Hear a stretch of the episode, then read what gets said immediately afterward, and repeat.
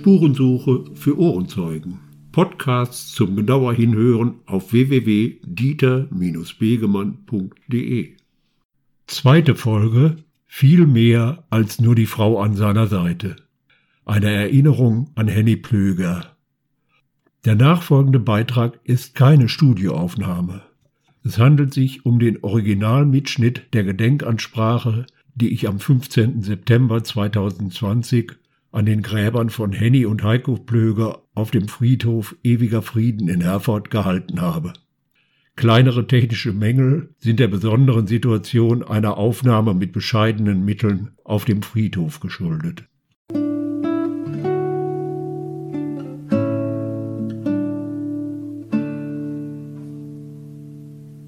Verehrte Anwesende, Geschichtliche Erinnerung und das Gedenken an vergangene Ereignisse funktioniert nach Gesetzen, die manchmal seltsam erscheinen.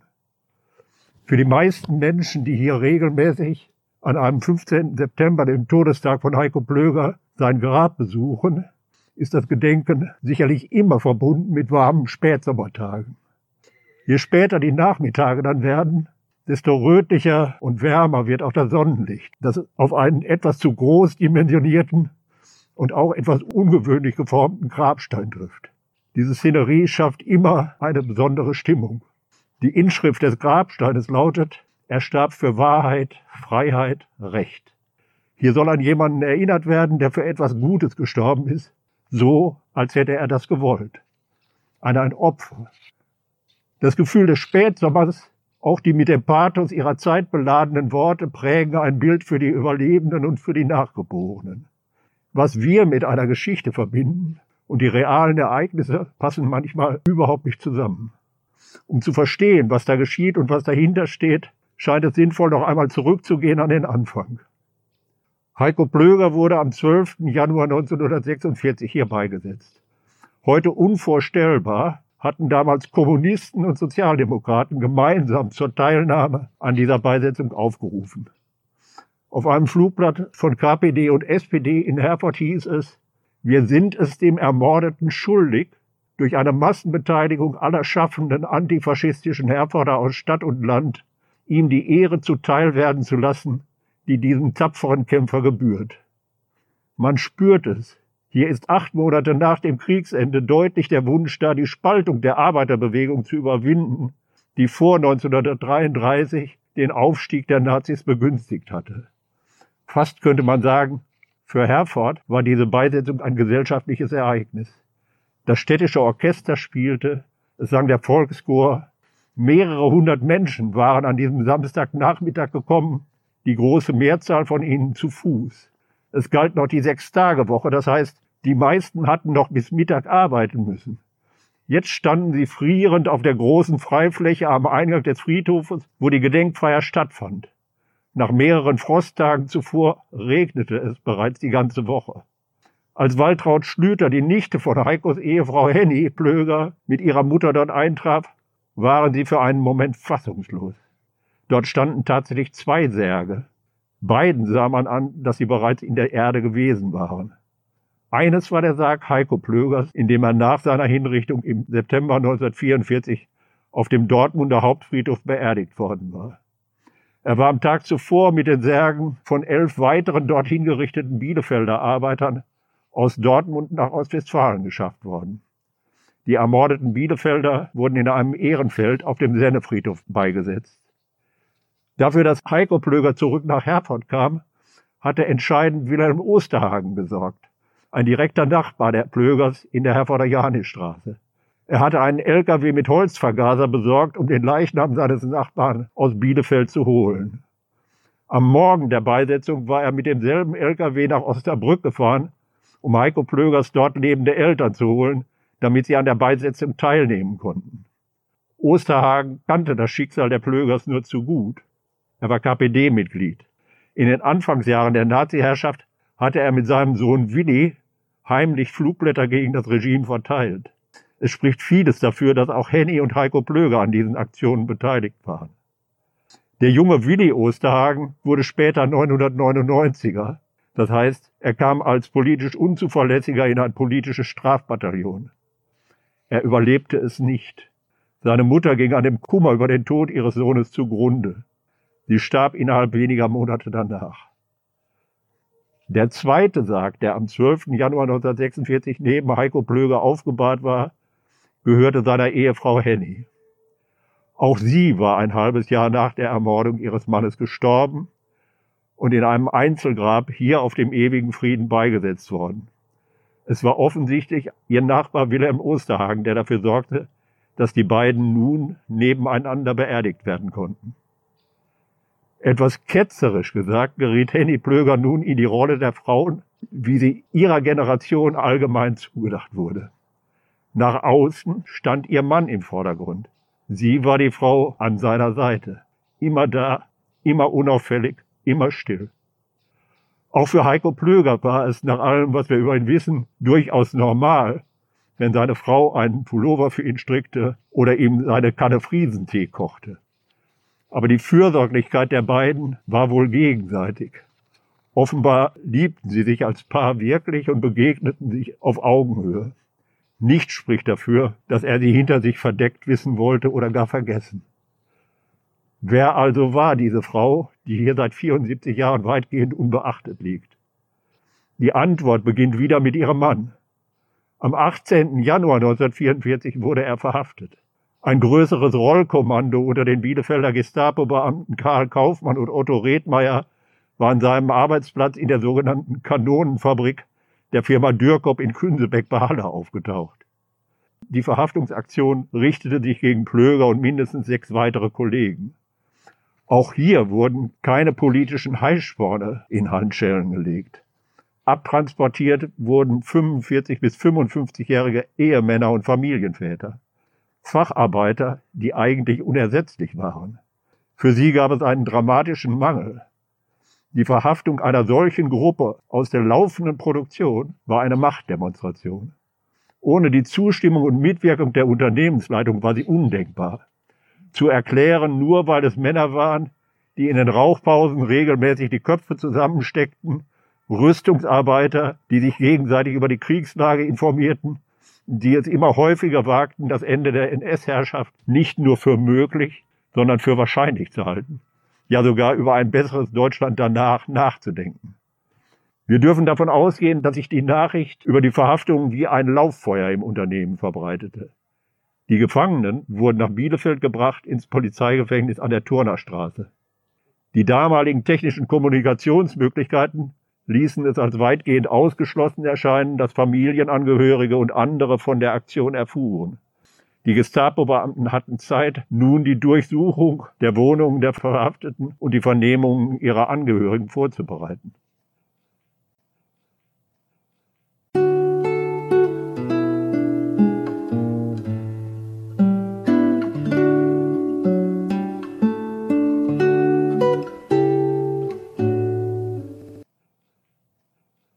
Der 18. Januar 1944 war ein Dienstag.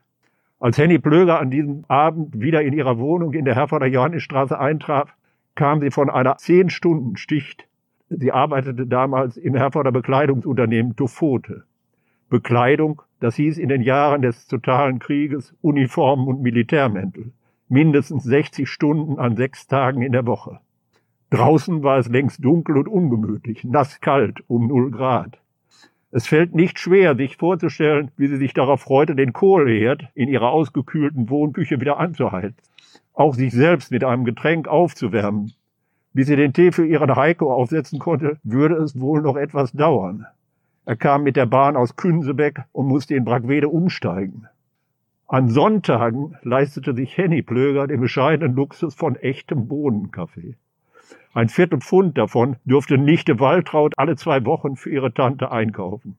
Sie machte das nur zu gerne, denn meistens konnte sie dann sonntags auch die Handkurbel der Kaffeemühle drehen. Wie in den Haushalten der kleinen Leute üblich, wurde auch bei den Plögers der Prütt, also der Kaffeesatz, nicht weggeworfen. Was sonntags übrig blieb, wurde aufbewahrt, um wochentags zum zweiten Aufguss zu werden meistens mit etwas Ersatzkaffee angereichert, der im Volksmund Muckefuck oder Blümchenkaffee genannt wurde. Was dann noch übrig blieb, kam als Dünger an die Kakteen, die Heiko Plöger auf dem Fensterbrett züchtete. Ich erwähne diese Dinge nicht, um eine naive Nostalgie der kleinen Leute zu pflegen. Solche Dinge erscheinen mir wichtig, weil unser Bild von Verfolgung und Widerstand viel zu häufig geprägt ist von Hollywood-Schablonen, in denen stahlharte Männer mit markanten Gesichtszügen und fusselfreien Uniformen immer konsequent ihren Weg gehen. Tom Cruise mit Stauffenberg-Augenklappe muss in der Operation Walküre natürlich nie heizen, auch nie Kohlen schleppen. Wenn er sich auf etwas freute, dann war es ganz sicher nie eine Tasse zweiter Aufguss mit Muckefuck zum Feierabend. Dass die Plögers bis jetzt überlebt hatten, verdanken sie aber auf jeden Fall der Tatsache, dass sie nicht nach einem Hollywood-Schema lebten.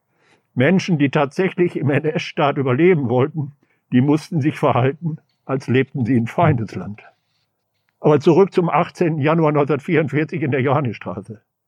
Wir dürfen davon ausgehen, dass die Gestapo-Beamten Karl Kaufmann und Otto Redmeier in ihren Kleppermänteln vor einer völlig überraschten, wahrscheinlich auch fassungslosen Henny Blöger standen, als sie bei ihr schelten. Vermutlich hatte sie Angst. Ob sie das gezeigt hat, wissen wir nicht. Wie es in ihr ausgesehen haben mag, als sie von der Verhaftung ihres Mannes hörte, können wir uns wohl kaum vorstellen.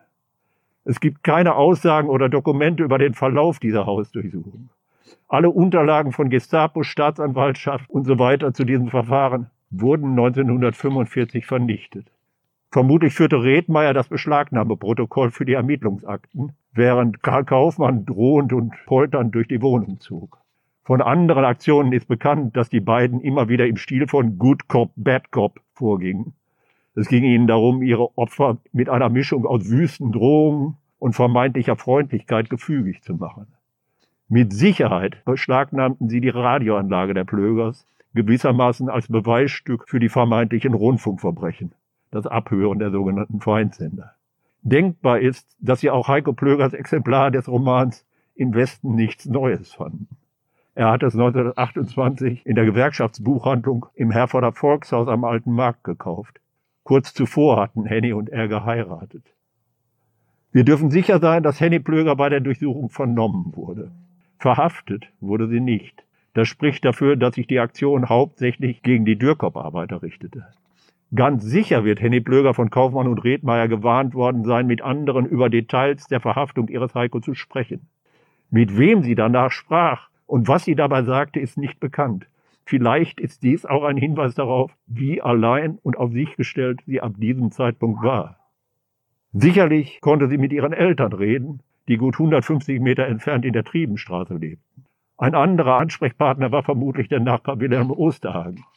Er hatte politische Verfolgung selbst erlebt und vermutlich noch Kontakt zu anderen politischen. Aber natürlich bedeutete solch ein Kontakt Chance und Risiko zugleich.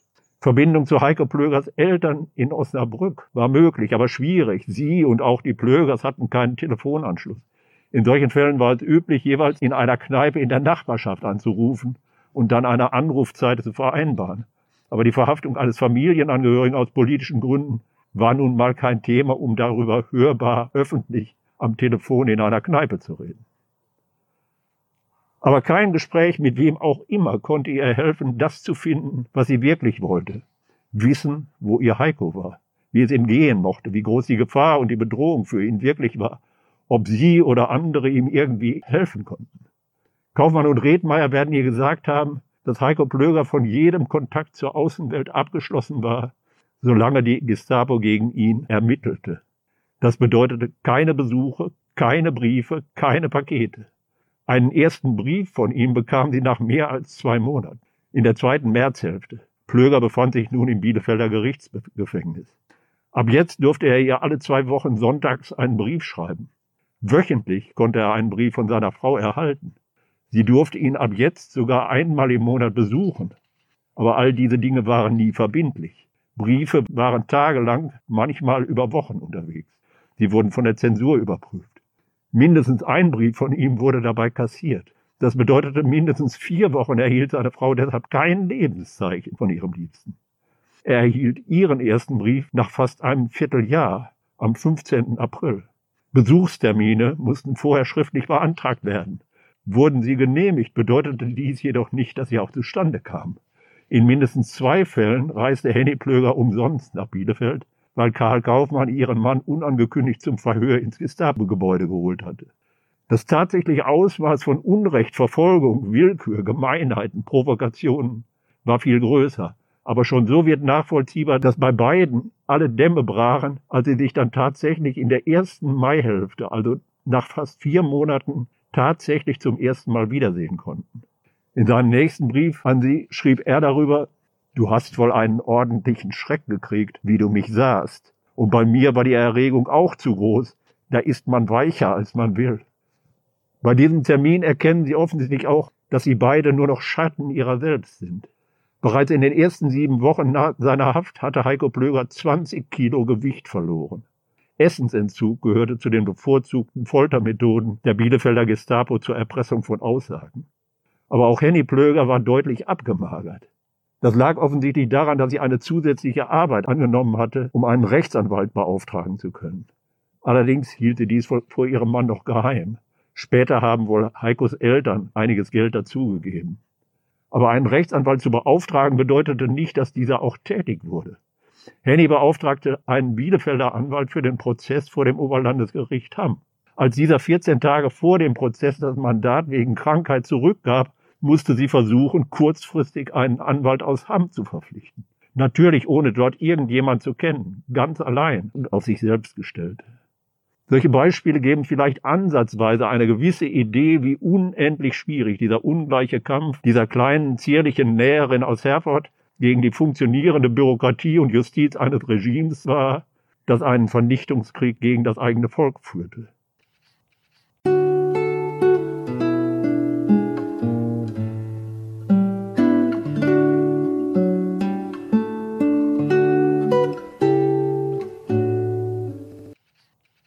Kaum vorstellbar, aber es war wohl so, dass Henny und Heiko Plöger sich zum letzten Mal am 15. August 1944 bei der Verkündung des Todesurteils in Hamm sahen. Miteinander sprechen konnten sie dort schon nicht mehr. Bis zu seiner Hinrichtung in Dortmund konnte Henny Plöger wohl nicht mehr zu ihm. Stattdessen war sie nun neben ihrer Arbeit unermüdlich unterwegs, um Freunde, Bekannte und andere Menschen zu finden, die bereit waren, Begnadigungsgesuche für ihren Mann einzureichen. Sie wusste nicht, wann das Urteil vollstreckt wurde.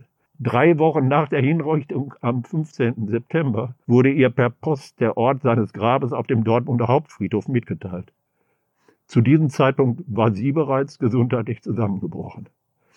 Sie hatte wohl nie eine wirkliche Chance, aber sie hat trotzdem einem verbrecherischen Regime die Stirn geboten, bis sie nicht mehr konnte.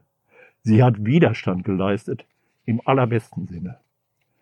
Kurze Zeit später wurde bei ihr Magenkrebs festgestellt. Rund ein halbes Jahr später ging sie daran elendig zugrunde. Sie starb im März 1945. Eigentlich war sie mit ihrem Mann ermordet worden. Ich wünsche mir sehr, dass wir es schaffen, eine Form zu finden, an diese vergessene, mutige Frau zu erinnern. Nicht mit einem weiteren klotzigen Stein und erst recht nicht mit einem weiteren pathetischen Bekenntnis. Ich denke, es sollte eher darum gehen, die beiden, die hier liegen, nicht mehr nur als Kämpfer zu sehen und auch nicht nur als Opfer, sondern ihnen einfach ihre Ruhe zu gönnen. Es gibt in einem der Briefe von Heiko aus dem Gefängnis eine Stelle, in der er sie ganz direkt anspricht. Liebe Henny, weißt du noch, Ende vorigen Jahres konnte ich manchmal eine ganze Zeit mit dir Hand in Hand sitzen, wie zu Anfang unserer Ehe. Hoffentlich kommt noch dieses Jahr die Zeit wieder, wo wir alles um uns vergessen können. Wenn es Menschen gibt, die es verdient haben, alles um sich vergessen zu können, dann sind es diese beiden. Ich finde, das könnte hier für Henny Plöger auf einer angemessenen, bescheidenen Platte stehen. Das Gedenken an solche wie diese beiden verleitet leicht zum Pathos. Natürlich haben sie gekämpft und natürlich waren sie Opfer aber sie waren vor allem ganz normale Menschen mit ganz normalen Träumen vom ganz einfachen kleinen Glück. Auch als solche fehlen sie noch heute.